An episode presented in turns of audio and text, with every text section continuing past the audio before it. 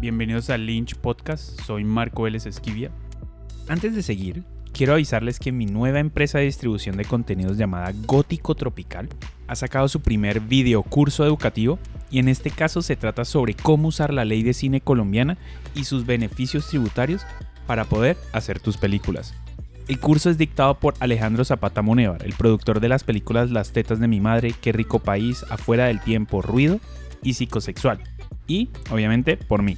En este curso vas a entender la ley de cine, cuáles son las mejores prácticas para poder solicitar las resoluciones de proyecto y producto nacional con el Ministerio de Cultura, cómo trabajar con un encargo fiduciario, cómo poder ejecutarlo y generar los certificados de inversión y o donación. El curso dura casi 4 horas y trae consigo los siguientes módulos. El módulo 1, Ley de Cine y Beneficios Tributarios. Módulo 2, Resolución de Proyecto Nacional. Módulo 3, Encargo Fiduciario, Ejecución y Generación de Certificados. Módulo 4, Resolución de Producto Nacional. El curso es completamente online y lo puedes ver desde ya en góticotropical.co. Por escuchar este podcast, tienes un descuento del 20% al ingresar el código Lynch Podcast en el checkout por Vimeo. Entonces, entra ya a góticotropical.co y mira el primer video curso online sobre la ley de cine. Y este no es el único curso que quiero hacer, entonces si quieres que hagamos otros cursos, déjanos saber qué temas te interesaría que hiciéramos. Y ahora, con el tema del día. Hola, Hola, ¿cómo Hola, estás? bien, bien aquí, Me encanta, ¿cómo te trata esta cuarentena? bien. Eh, he tenido eh, momentos, supongo como todos, un poco de, de pensar, unos momentos más como de miedo, otros momentos muy entusiastas como de mucha creatividad, pero en general eh, he estado aprovechando un montón y siento de alguna manera que es como una especie de máster, como de un PhD, de, de muchas cosas que no he leído y que no he visto. Así que como que en medio de todo me gusta sentir eso, que se puede aprovechar para muchas cosas que cuando uno está trabajando y está como en tanta vaina a veces no tiene tiempo. Entonces, pues bien, bien. Muchas gracias por estar acá con nosotros, de verdad. Eh, quisiera saber eh, cómo llegaste tú a la actuación, o sea, cómo fue ese proceso para ti, fue algo desde muy chiquita, cuál fue tu primer proyecto, todo eso. Desde el colegio sí, yo estudié en un, en un colegio francés, entonces digamos que siempre la parte de la cultura estaba muy, muy, muy abierta, muy encima, o sea, como que eh, siempre había demasiadas, demasiada como unión con las artes. O sea, no era un colegio que, que la tuviera más vale hacia un lado, sino que al contrario, creo que como que sí, llamaba mucho a eso, como a la parte. Entonces, eh, yo era muy penosa, muy, muy, bueno, todavía lo soy en, en, en varios sentidos, pero, pero me metía al grupo de teatro y de repente, cuando ya sabía que me tenía que presentar, me salía. O sea, nunca lograba presentación porque me moría, me moría de, de, del susto en ese momento. O sea, digamos, ya era demasiado miedo escénico, llamémoslo así. Entonces, hasta que después, ya como tipo 15 años, dije como, bueno, esto es algo que me inquieta siempre, o sea, que me gusta, que hay una cosa ahí, una cosa ahí, pero nunca lo termino. Entonces fue como, esta vez me voy a meter y no me salgo hasta que no eh, lo que, o sea, hasta que no me presente, o sea, no está nada que lo va a ganar. Y así fue, y me presenté en, en el Jorge Isaacs en Cali, que es como un teatro muy grande, muy lindo, o sea, increíble como decir, yo qué sé, eh, bueno, no sé si el Colón, pero Jorge Eliezer o algo así, bueno, en fin, acá en Bogotá.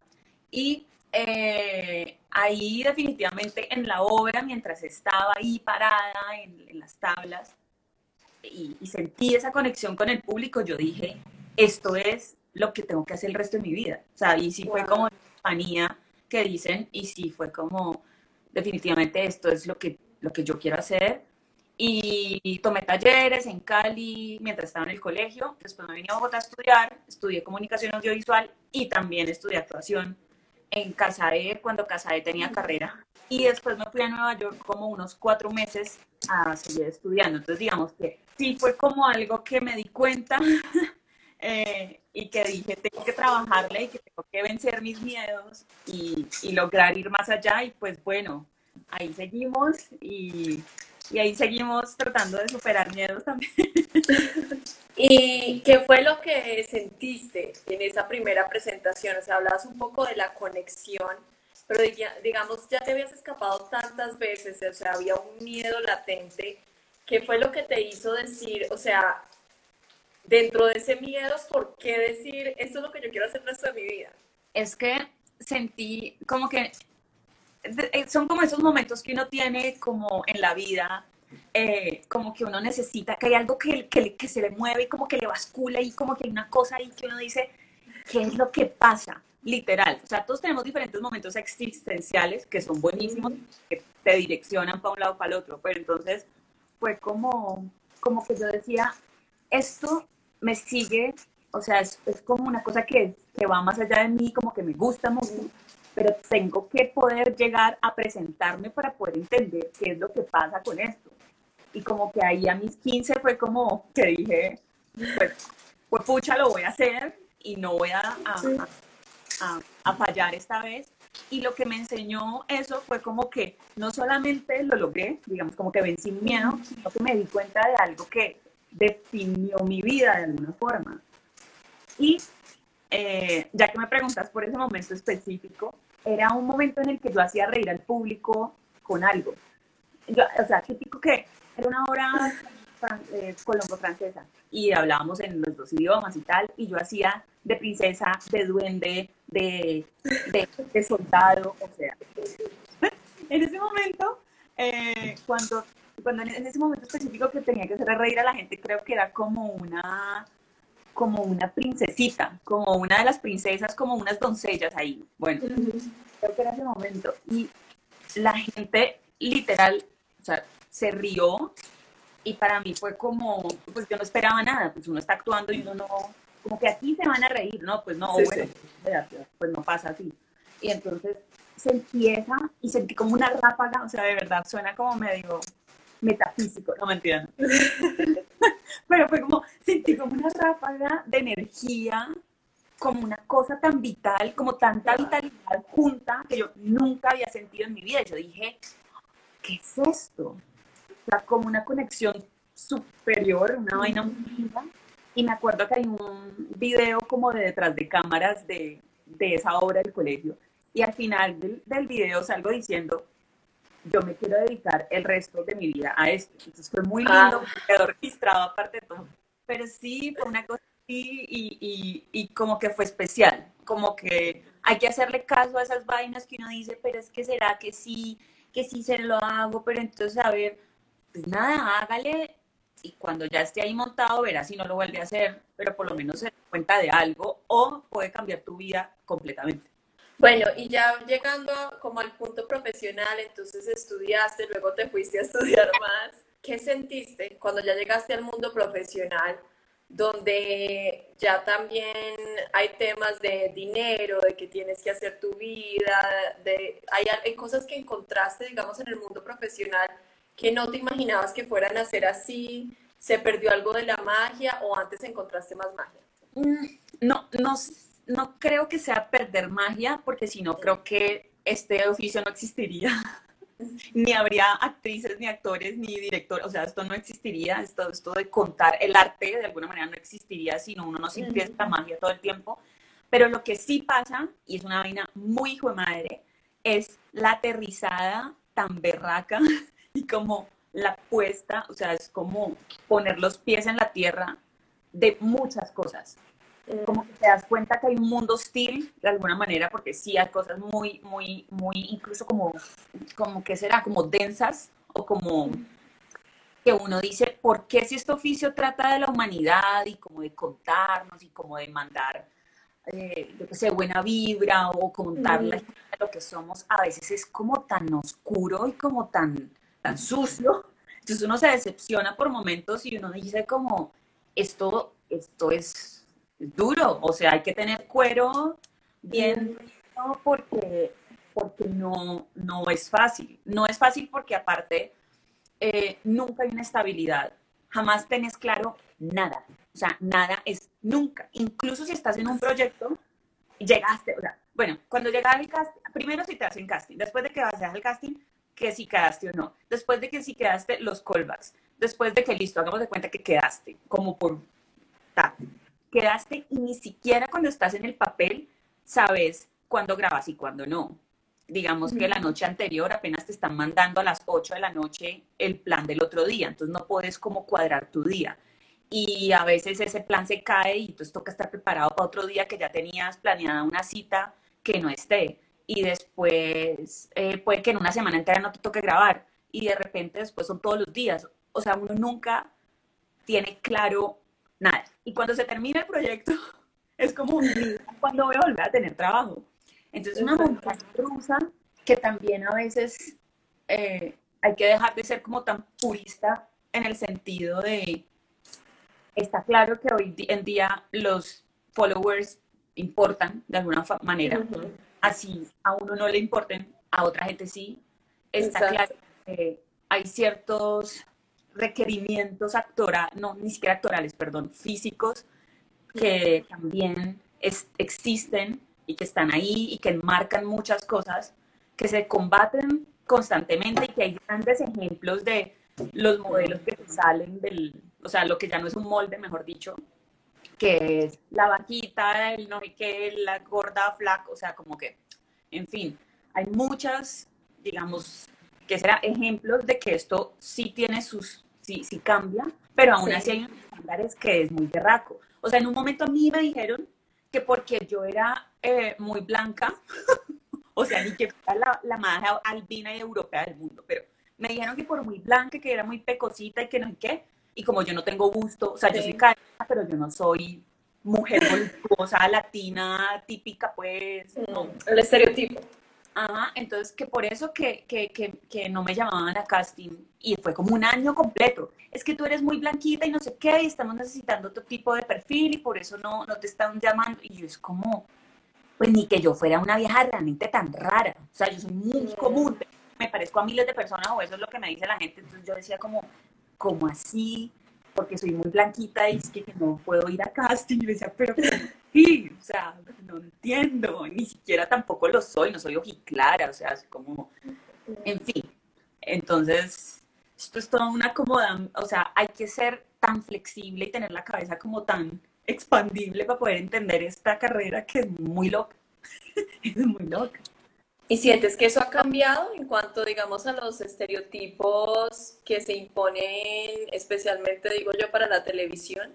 ¿Sientes que ha cambiado algo? Pues un poquito. un poquito. Y por eso volvemos a, los lugares comunes, que por eso, no sé, yo sé, Betty la Fea tiene el éxito que tiene porque salirse de un lugar común de una manera súper linda. Eh, eh, yo qué sé, lo de Paquita Salas, que es un hombre haciendo de, una mujer, pero desde, desde otro lado tenía un éxito increíble. Yo qué sé, hay ciertos estereotipos que marcan como una, yo qué sé, Pedro el Escamoso, que igual también, digámoslo así, que era un feo y era un ñero, eh, también eh, quita este, este típico americano, mono, musculoso como el protagonista, pero en la tele todavía hay mucho estándar, siento yo, aún de, de la bonita y el bonito. Y, mm. Y pasó, pasó en un ejemplo que es para quererte. Eh, y esto no es un secreto, pues porque si ustedes buscan por ahí estarán las noticias. Y es como que antes había otro elenco. Eh, digamos que Juliet siempre sí estaba, eh, que es la protagonista. Sí. Pero el hombre cambió porque en un momento se llamaba Papacitos y decía como que ningún papacito. O sea, aquí no hay lindos. Parte del elenco para que hubiese gente más linda. Y son estéticas o decisiones que toman desde producción, que toma un canal, y no sé si están bien o mal, pero de alguna manera son. Y son un reflejo de lo que pasa eh, y de lo que, no sé, tal vez se consume y, es muy loco. Eh, no sé, pues cierto que, que, sigue habiendo, que sigue habiendo todavía estereotipo marcado y, y con un ejemplo que conté en estos días de novela que a una amiga le dijeron, oiga, usted está muy gorda, o sea, tal cual, porque viniste a casting así, eh, tenemos que bajar por lo menos 7 kilos rápidamente a ver si podemos volver a hacer casting y poder estar aquí porque te ves más vieja, ya no te ves tan niña, te ves, y es como, uff, qué, qué dolor. Y te lo dicen así directamente. Es como... Pues, pucha. Y tú habiendo estado en Estados Unidos, digamos que yo también estudié allá y me pasaba que ni era americana ni lo suficientemente latina, o sea, yo no sabía cuál era realmente el estándar que ellos querían porque no, no, nunca lo entendí. ¿A ti cómo te fue con eso allá? O sea, decían, listo, es colombiana, pero entonces puede ser americana, pero ¿te ayudó? ¿Fue peor? ¿Cómo fue allá? Pues mira que justo en, en los cursos que tomé, había, o sea, yo era de las, bueno, sí, creo que en, en un estuve en Lee Strasberg y estuve en Stella Adler. Pues hice cursos intensivos, pues no fue como... Pero era raro porque a la hora de vos querer hacer esos castings como en Backstage o todas estas plataformas gratis que hay, pues, bueno, más o menos gratis, eh, a mí me eran como que te toca poner tu casita en dos. Entonces yo decía, pues aquí caucásica, soy, pero... soy caucásica, obviamente, pues sí, pero, latina. Yo soy de Colombia, pero pues no soy la típica, sí, colombiana. Entonces era muy loco porque me tocaba tratar de, encasillarme y la verdad fue como, no puedo. era muy raro. Pero en cuanto al estudio, ya pues como fue súper lindo porque no sé si, si fue una ventaja o una casualidad, no sé, como que los profesores que me tocaron, dos, dos de las cosas que se me quedaron, una era como que, que confiara en el instinto que tenía, que lo llevara, porque tenía ahí como, como algo muy por, por explorar, fue una de las cosas que se me quedó ahí, como que confiara en el primer instinto de lo que pasara, porque eso era muy, o sea, ser como honesto con uno. Y en la otra fue como que úselo, como que usa usa a esa, a esa fuerza latina en favor. Es decir, puede que parezcas, tal vez pueda pasar por una americana, tal, puede ser, pero la, la, como que la fuerza tuya está en lo que tenés. Es decir, y si yo soy de Cali, de bailo salsa, pues va a haber como un pequeño twist ahí que es como la sabrosura del latino, que es como, pues, úselo. Eh, pero obviamente nunca llegué a una cosa profesional como para decir, no, me van a encasillar o en tal o, cómo cumplo este estándar. Entonces, bueno, digamos que la vaina gringa es, es loca. ¿Tú crees que hablando ahí de los idiomas, te han servido, digamos, en tu carrera profesional como actriz? Eh, sí, la verdad sí. Pues mi segundo es el francés y después el inglés. Y yo creo que definitivamente sí. eh, he estado en, en, cosas gringas, pero he estado como literal figurante y no salen mis escenas. Después las cortan. No, las historias de esto, no. Cuéntanos, ya tengo, ya tengo, ya tengo, ya tengo varias. Eh, a ver, una, una de las más importantes fue en esta, esta película de Loving Pablo Hating Escobar, la de Bardem con Penélope. Entonces, yo dije, yo tengo que estar ahí. Y resulta que para el casting grande me llamaron para hacer el casting en el que quedó Juliet Restrepo, que era la esposa de Pablo. Pero obviamente, pues nada, quedó Juliet. Sí. Eh, y eh, me pasó una cosa un poco rara, me voy a devolver, voy a, no sé, me voy a desviar un tilín, pero fue una cosa, como que en el guion decía que la vieja era como medio dejada y como, como, como fea, como medio o sea, obviamente nadie le podía competir a Penélope, entonces supongo que también el, el personaje tenía que ser como más. Pero en las características eh, estaba que era como, como medio escondida, como decir opacada. Entonces yo dije, no, no voy a sacar, no me voy a poner así, eh, shining, pues porque el personaje supuestamente es así. Parce, llego yo y todas hechas unas reinas de belleza. Y yo me sentí como un yo me había puesto las cejas como con coso para abajo, como para verme como esa línea, o sea, mira esto, pues. Sí. Y yo me sentí completamente en desventaja. Yo dije, todas estas viejas están hermosas para ser, y eran para ese, para ese mismo papel. Y yo decía, ¿qué, o sea, ¿qué hago? Y yo estaba en otra onda, yo dije, pues, pues así lo concebí, yo tengo que ser fiel a como yo lo vi. No me puedo sentir mal por eso. Bueno, total, es que igual no quedé, la fidelidad es chévere, pero... y eso es muy loco porque a veces uno dice, me tengo que arreglar más, esto es una triquiñuela, pero yo, yo decidí, yo dije, no me voy a cambiar, o sea, no va, a embellecerme, yo lo concebí así, y si las demás, no importa. Y si estoy en desventaja por eso, pues bendito sea Dios, pero fue lo pero también te puede hacer la diferencia. Bueno, eso es un buen... Total, es que, listo, no quedé y yo dije, yo tengo que estar en la película, tengo que estar ahí. Entonces me fui a un ente menos, porque el anterior era con Juan Pablo Rincón, me fui a, al otro pedazo del casting, que era Gustavo Moyano, que hacía figurantes y algunos extras y ta, ta, ta. Y yo dije, yo voy, así sea, a decir hola y chao, hijo de madre. Entonces fui e hice eh, casting para una enfermera que estaba en el parto de Penélope.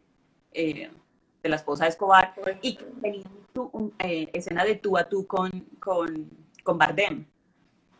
Entonces, eh, ese fue mi casting y me volvieron a llamar eh, y de repente me dicen que me lo quedé. Y yo, ¡ah! la plata era nula, nula, nula, nula.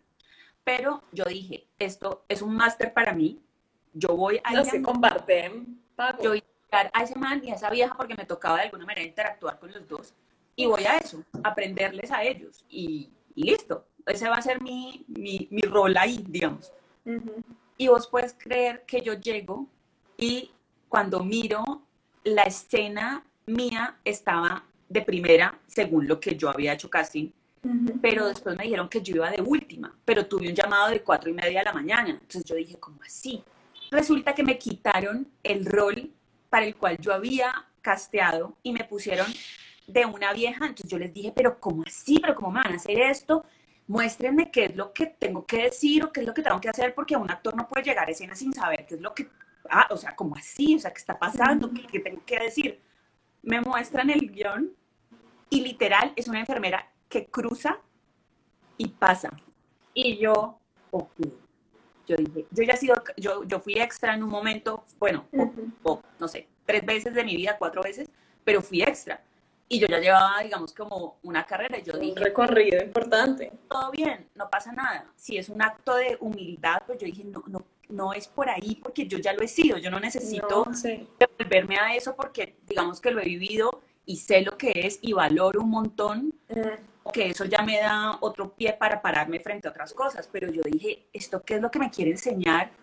Porque, porque la verdad sí fue duro, es como que tenés tu, tu dulcecito, el niño tiene un dulce y te lo quitan y vos decís, pero ¿cómo así? Como que me sentí de alguna manera como que hubo un irrespeto en, en todo y, y, yo lo hice porque me iba a tocar con ellos y yo iba a verlos, si no, no lo iba a hacer porque si no, pues, ¿para qué? No me tocó ni siquiera verlos porque era otra escena, otra enfermera, la vieja no hablaba. Eh, esto era en inglés, entonces yo iba a hacer el coso en inglés, o sea, eh, pues había hecho parte del casting en inglés, bueno, fue una locura. Y al final dije, ok, tengo que caminar, pues voy a caminar de la manera más increíble posible y voy a hacer lo que me toca hacer porque ya estoy aquí, ya tampoco, uh o sea, yo hubiera podido irme y no pasa nada porque ellos me incumplieron, pero de alguna manera eh, eh, no quise hacerlo, no lo hice, no dije algo tengo que aprender de aquí y pues me voy a quedar. Cuando en esas llega Fernando León de Aranoa, que es el director Sazo, y te lo juro que en dos segundos yo sentí, mientras lo vi y dirigiendo, yo dije, esto es un director. Se conectaba con cada uno Así, y de gente llegó con el librito, pues con el, libre, el, sí, el guion, y ahí apuntado me dijo, quiero que digas no sé qué y no sé cuántas. Y yo, me puso a hablar. Y yo, y yo Te vio la cara de actriz. Y yo, ok. Eh, ¿Para qué tal y tal y tal y tal? El man me dirigió y yo era una vieja de background. O sea, no era background, background porque no era el extra que pasaba por hablar me puso a interactuar con, el, con los personajes que estaban ahí, pero el man me dirigió como si estuviera dirigiendo a su primer actor. Wow. Eh, después le dijo a uno que si era más background, que de verdad sí pasaba, le dijo, mira, tú cruzas aquí así porque tienes, le dio una intención. Y era como el man tenía una visión macro de una escena que de verdad era una cosa, pero le daba la, la importancia, y de una, fue como de tú a tú, yo nunca, o sea, como que me dio una, como, te trataba tan así que uno decía, esto es la confianza que me tiene que dar un director siempre. Y mi lección fue esa, fue como conocer a un gran director y entender el valor de cada cosita, o sea, el detalle. Y fue divino, esa fue mi aprendizaje. De ahí para allá, pues todo lo otro es como que... Eh, y me vi la película y sale mi grito por ahí diciendo como, stop, stop. o sea, en el corte final no quedó en verdad la hablada toda. Nada, pero la otra... Eso pasa tanto. Hay otra que es peor porque este sí era un papel más grandecito, fueron tres días de rodaje, igual era una escena muy, o sea, como dos escenas, tres escenas, y era en francés, que con este eh, eh, actor Omar Sy, el de Amigos, que es el man, el negro, Ajá, sí, sí, sí, divino. la silla de ruedas. Bueno, Sí. él, él es el protagonista. Entonces, eh, quedé después de una selección, ah, yo hice partner en francés eh, de ese y después yo misma hice el casting. O sea, me deja, hice de partner y después me dejaron hacer el casting y quedé. Y fue como, mi primer rol en francés grande, no lo puedo creer. Pues porque obviamente el man es una estrella Francis de Hollywood y, y, pues, Gigante. como Sí. en feliz. Y yo, no. Y es con Luis Guzmán, que también es un man que sale en Hollywood por todo lado. Eh, o sea, Luis Guzmán y, y Omar sí eran mis Wow. pues, carnes en escena. Y yo era como, ¡ah! Bueno, entonces, y entonces yo listo, de una, tal, fue en Teatrón, se hizo en Teatrón en Bogotá, y era un club, una discoteca en Miami, supuestamente. Eh, y nada, me tocaba hablar con él en una rumba, tal, ir con el otro, ellos eran unos detectives, entonces tal, mientras entraban a, al- a la discoteca, bueno, y fue ahí, y yo, no, pues, parce, genial, yo me sentí como pez en el agua, sentí que hacía parte de, de Francia entera, no mentira, pero sí me sentí como súper en mi, en mi salsa, pues, como, Ajá. como súper cómoda. Uno de, uno de los sonidistas me dijo, ay, pero hablas muy bien francés, y yo, "Oh", pues porque uno debe tener un acento, y, y fue como, ¿en serio? Bueno, todo fue súper. Este man sí fue un caballerazo, terminamos las escenas y el man fue a buscarnos a otra chica y a mí, que éramos como las que estábamos en el convito, a decirnos que gracias, que había sido un placer trabajar. O sea, no todos los grandes actores se van y te Sí. buscan gente después a decirte, "Eh, ya sé que terminaron, gracias y no sé qué. Fue súper chévere tal. Y me quedé con la duda porque la película nunca llegó acá. Y yo dije, fue pucha para mi reel. O sea, estoy construyendo mi reel. Venga, a coger esa escena. Pues porque como así. Pues voy a ver la película ahí. Quitaron la secuencia, pero todo, o sea, todo es como el antes y el después, nada más en los manes entran, hay una rumba, se suben a, una, a una tarima y se, va, y se van. O sea, no existe. Ay, yo lloro. Entonces, es muy loco porque va a llegar el día en el que lo único que voy a hacer es estar en películas internacionales después para, para cobrar. No, ya me pasó como en cuatro cosas, sino que pues para no extenderme el mismo tema, pero, pero me ha pasado mucho, que justo en las vainas extranjeras, entonces queda ahí en el, en el, como que en los créditos y en mi vivencia, pero obviamente nadie va a poder ver eso, pues porque, pues porque, ajá. Pero es bonito también entender que esta vaina es de escalones y de darle, hijo de madre, porque no hay de otra. o sea, Total.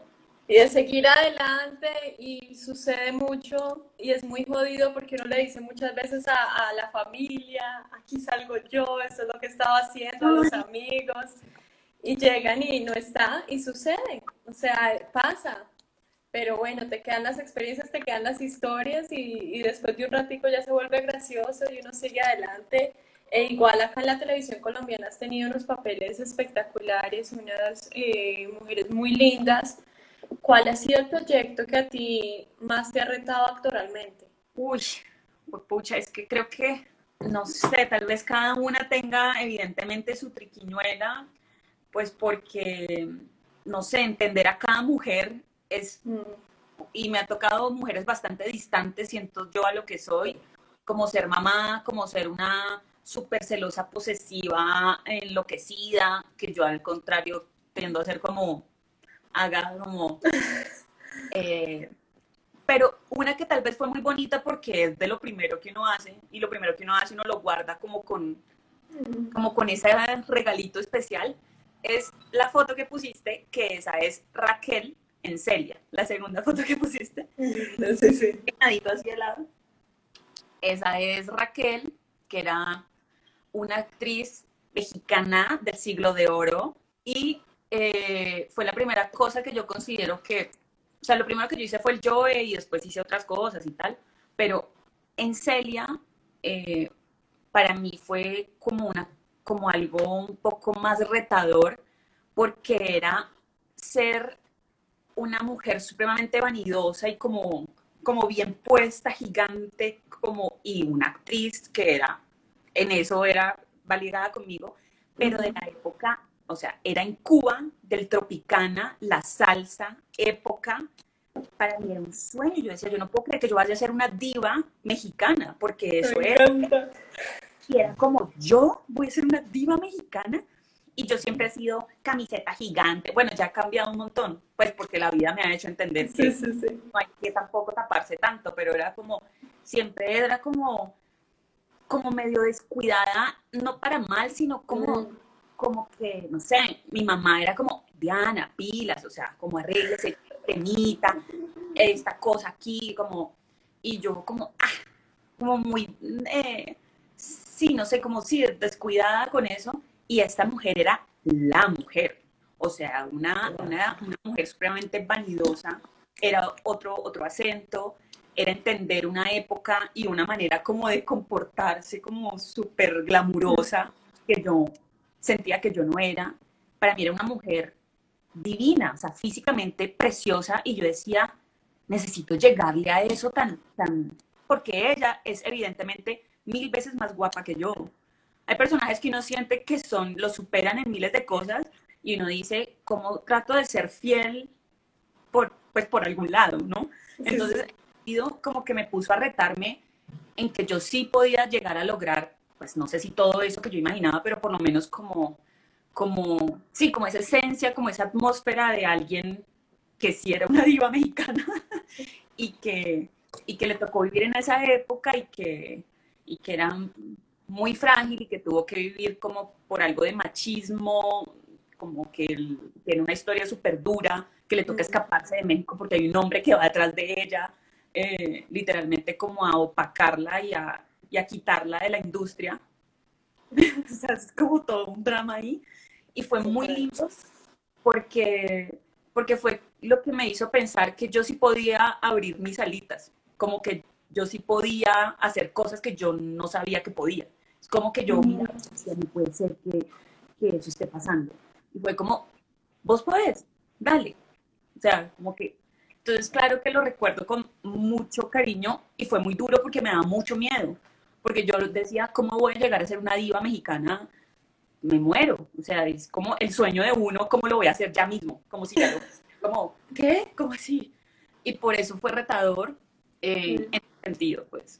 Bueno, ¿y cómo es tu relación, digamos, en la creación de personajes en cuanto a vestuario, maquillaje? Por ejemplo, con este personaje, que tiene un vestuario especial, un maquillaje especial, porque es una diva, o sea, eso tiene que también expresarlo, y el acento también. Entonces, ¿cómo es esa creación de personaje para ti?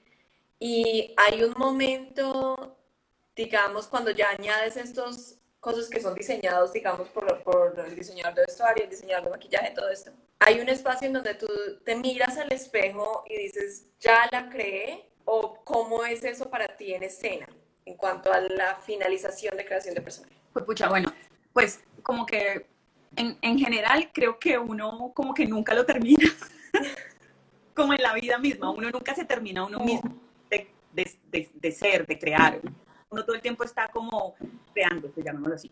Pues guardando las proporciones, ¿no? De, claro, estándar, pero creo que obviamente hay que ir armándolo en este caso, porque creo que cada personaje también te, como que te mueve para un lado distinto. eh, o, te hace crearlo de manera diferente, unos desde el cuerpo, otro más como desde la intuición, otro más como desde el alma, otro desde lo físico, otro desde el hablado. A veces el sonsonete, como el, el acento, te hace sentir que puede ser más así o que tenés que estar como puesto. Bueno, eso es lo que creo yo. Pero en este caso, eh, me vi muchas películas, evidentemente, de la época del cine. Obviamente María Félix, eh, o sea, mucho referente de cómo se comportaban, cómo eran, y para poder sentir como ese halo, aparte porque hay mucha vanidad, y la cosa mexicana es muy de, como una vaina como toda. Eh, escuché mucha música porque eso era Celia, entonces escuché, pues yo ya he tenido la salsa y el bolero en mi vida, pues por ser de Cali y mi familia, pero fue como llenarme de música y también sentir qué me daba eso, eh, investigar qué pasaba eh, históricamente en Cuba, y qué pasaba con la música en ese momento, porque el contexto de, digamos, de lo que estaba pasando históricamente también tenía que ver con el personaje, eh, porque mientras, yo que sé, en México había un auge increíble del artístico y en Cuba también mucha gente se estaba yendo, migrando, porque Cuba también estaba llamando muchas cosas, o sea, era como, en fin, creo que saber el contexto era importante, saber modelos como parecidos a ella era importante. Y lo otro, la verdad, sí tenía que ver conmigo, como que de mí hay en ella. Somos actrices, somos vulnerables, eh, como que en algún momento sí nos pueden chantajear por medio de lo que hacemos, cómo sería yo, y, y ella se enamora profundamente de alguien al que al principio trata muy mal, entonces es como, como es Diana cuando, cuando, cuando también tiene que aceptar que, que le gusta a alguien que ella creyó que nada que ver ¿Cómo, ¿Cómo se da eso? Hay una parte que también es como llamar a tu, pues como a tu propia alma y decir, como humanamente, cómo me comporto. Creo que el acento, yo siempre he jodido con los acentos, con varios, como que me pongo ahí a joder, entonces digamos que por el oído como que lo logré hacer bien, o eso creo. No, mentira, pues no, nunca me dijeron nada sobre el acento.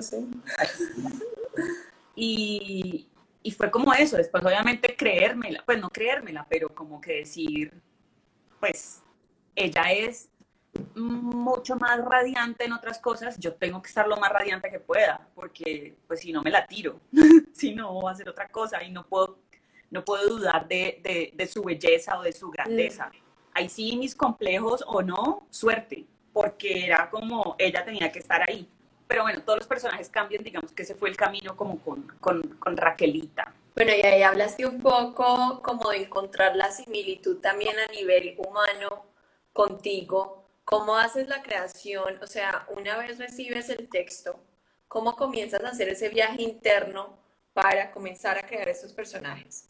Hay algo que diría yo que es como que tal vez hay que trabajar como con ese instinto, que es a veces hay como, es como si, si uno ya supiera cómo es, es raro.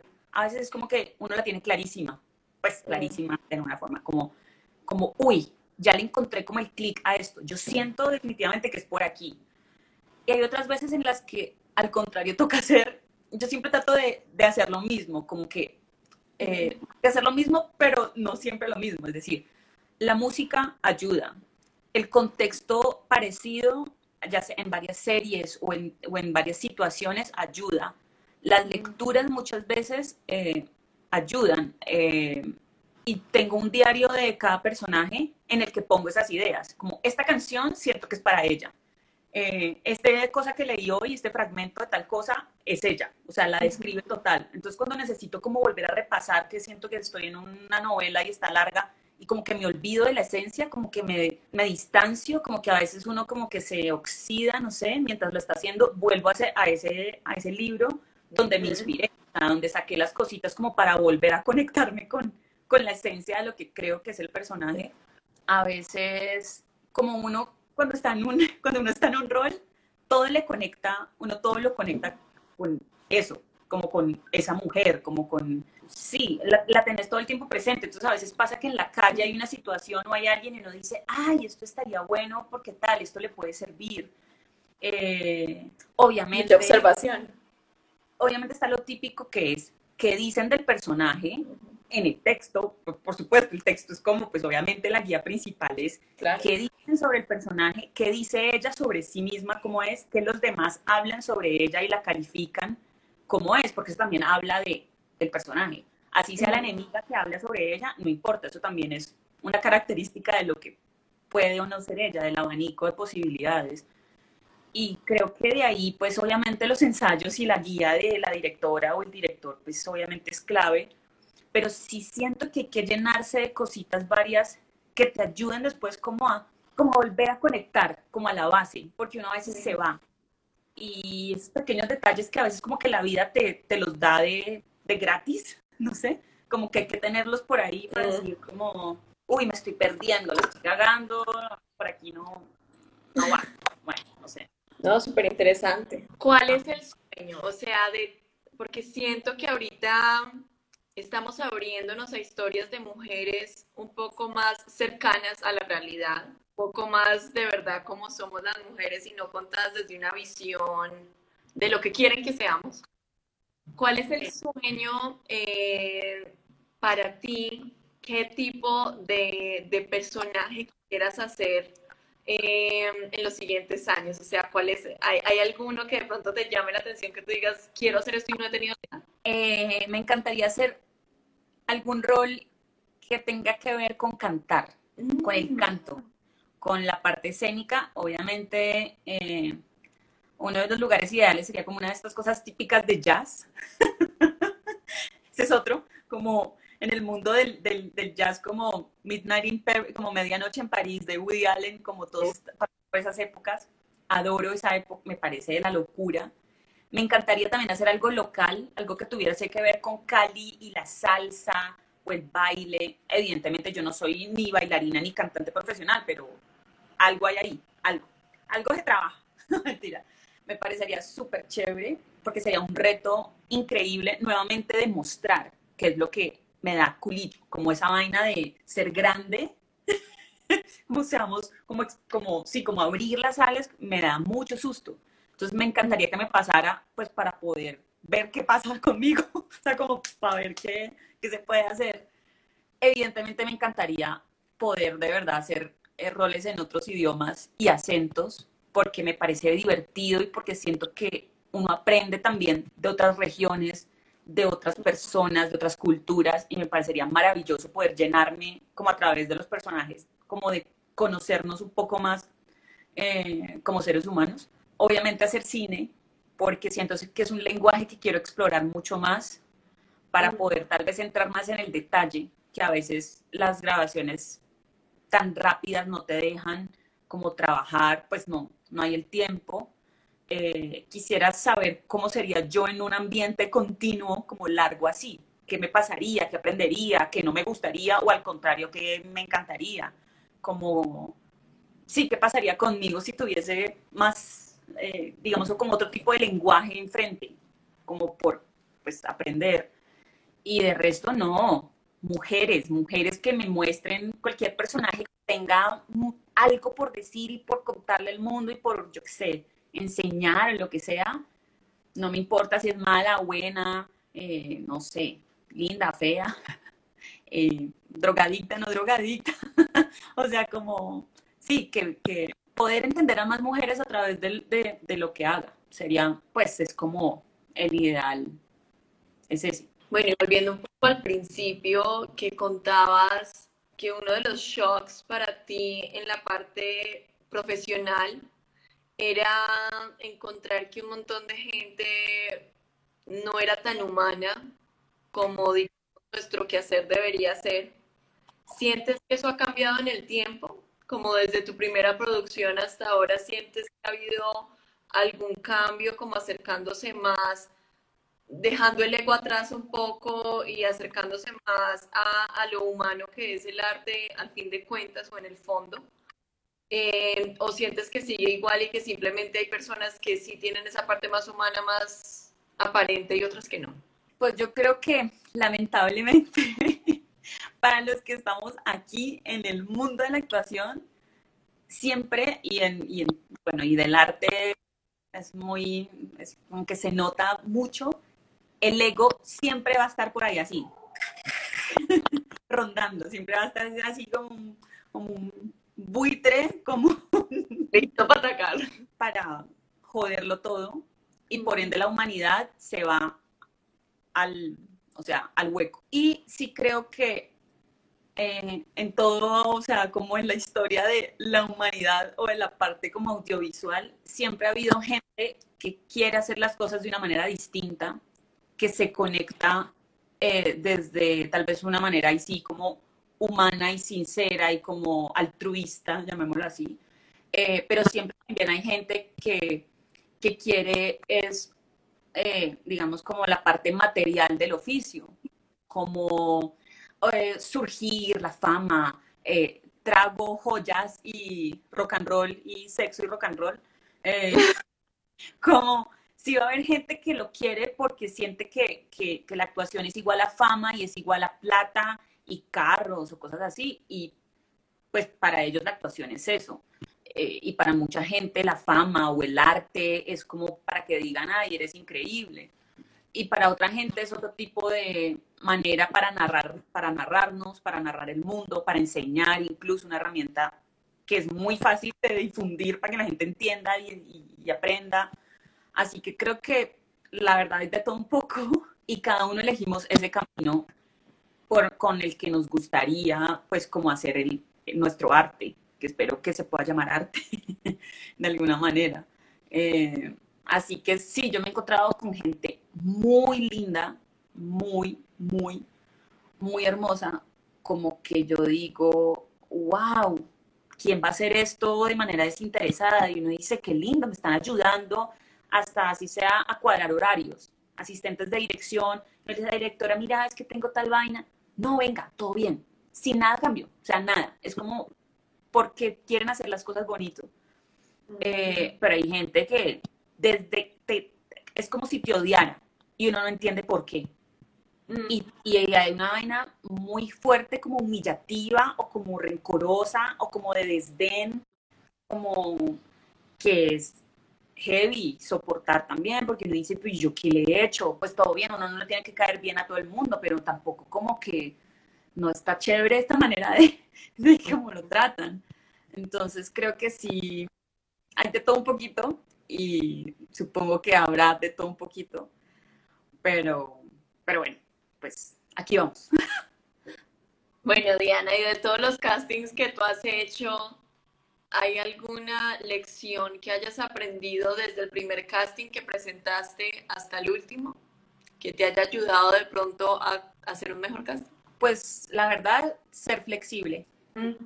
Ser flexible, que a veces uno por miedo se aferra a lo que uno cree que es el personaje, porque no, porque tenés que agarrarte de algo, pues porque es muy difícil uno saber realmente qué quiere en un casting. Entonces, eh, yo creo que aprender en escena con todo ese miedo así, que es como una carcasa horrible, inmunda, un monstruo así, que uno tiene, uno llega ahí, y, y tienen que entender que eso que uno lleva es como una de las mil posibilidades que puede haber con ese personaje.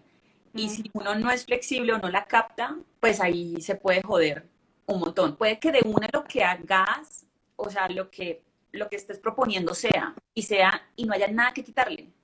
Porque me ha pasado que es como alguna corrección. No, por ahí es. Manténlo. Haz esto, pero pon, haz esta acción. Y uno dice, wow, le pegué, wow.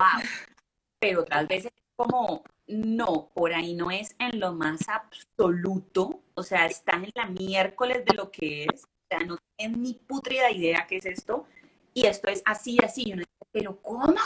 Y sí, es verdad. Eh, pues toca ser flexible en los castings, y es muy duro, porque pues, por miedo uno se aferra a algo, y cuando le quitan algo es como, ¿y ahora en dónde me paro? Pero si uno no es flexible y no escucha lo que le piden, pues es más difícil quedar, digo yo.